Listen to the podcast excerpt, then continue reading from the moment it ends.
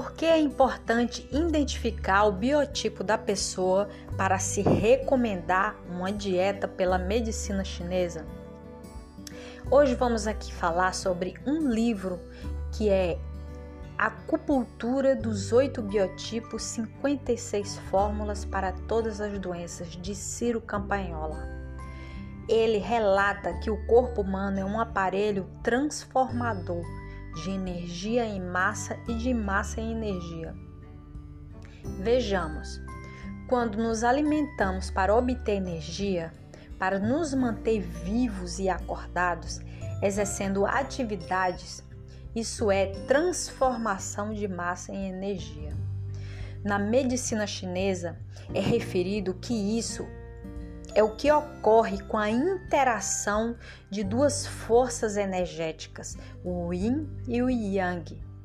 E que quando ocorre uma doença, essas energias estão em desarmonia, quando estão insuficientes ou excessivas.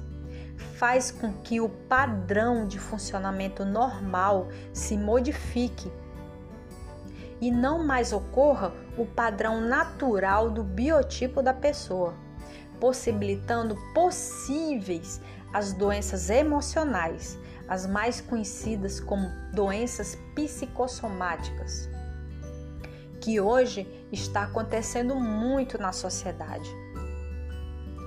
As manifestações emocionais são de grande importância de serem compreendidas para que se possa realmente ajudar as pessoas.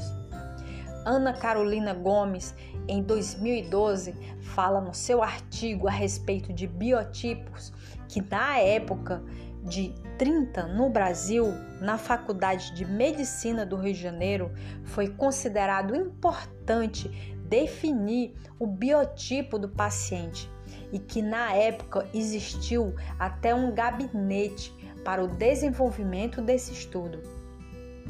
Referiu a respeito de ser uma medicina constitucional holística que abrangia conceitos fisiológicos e psicológicos.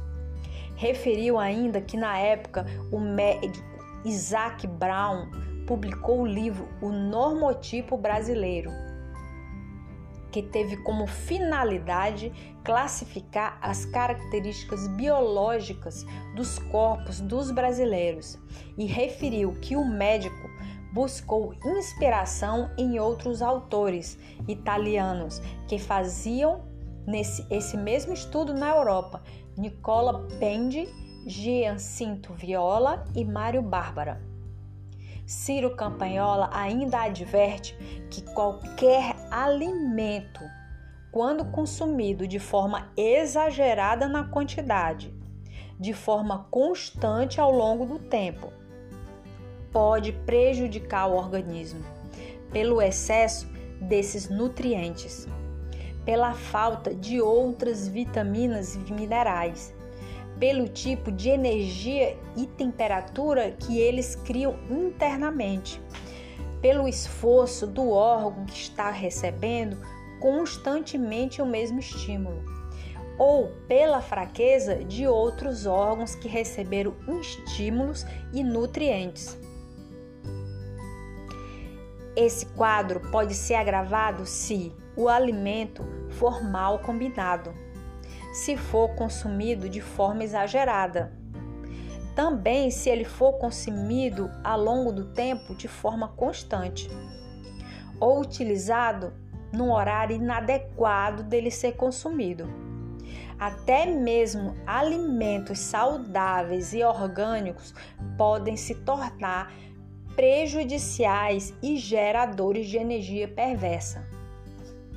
Renata Beliziário referiu que é muito importante lembrarmos que, apesar de todo o desenvolvimento tecnológico e avanço científico da medicina, o ser humano ainda continua sendo um ser natural que interage com a natureza e com as outras pessoas e que sofre influências ambientais e que o estado emocional influencia nossa maneira de pensar e nossas atitudes, e isso reflete na saúde bem mais do, do que imaginamos.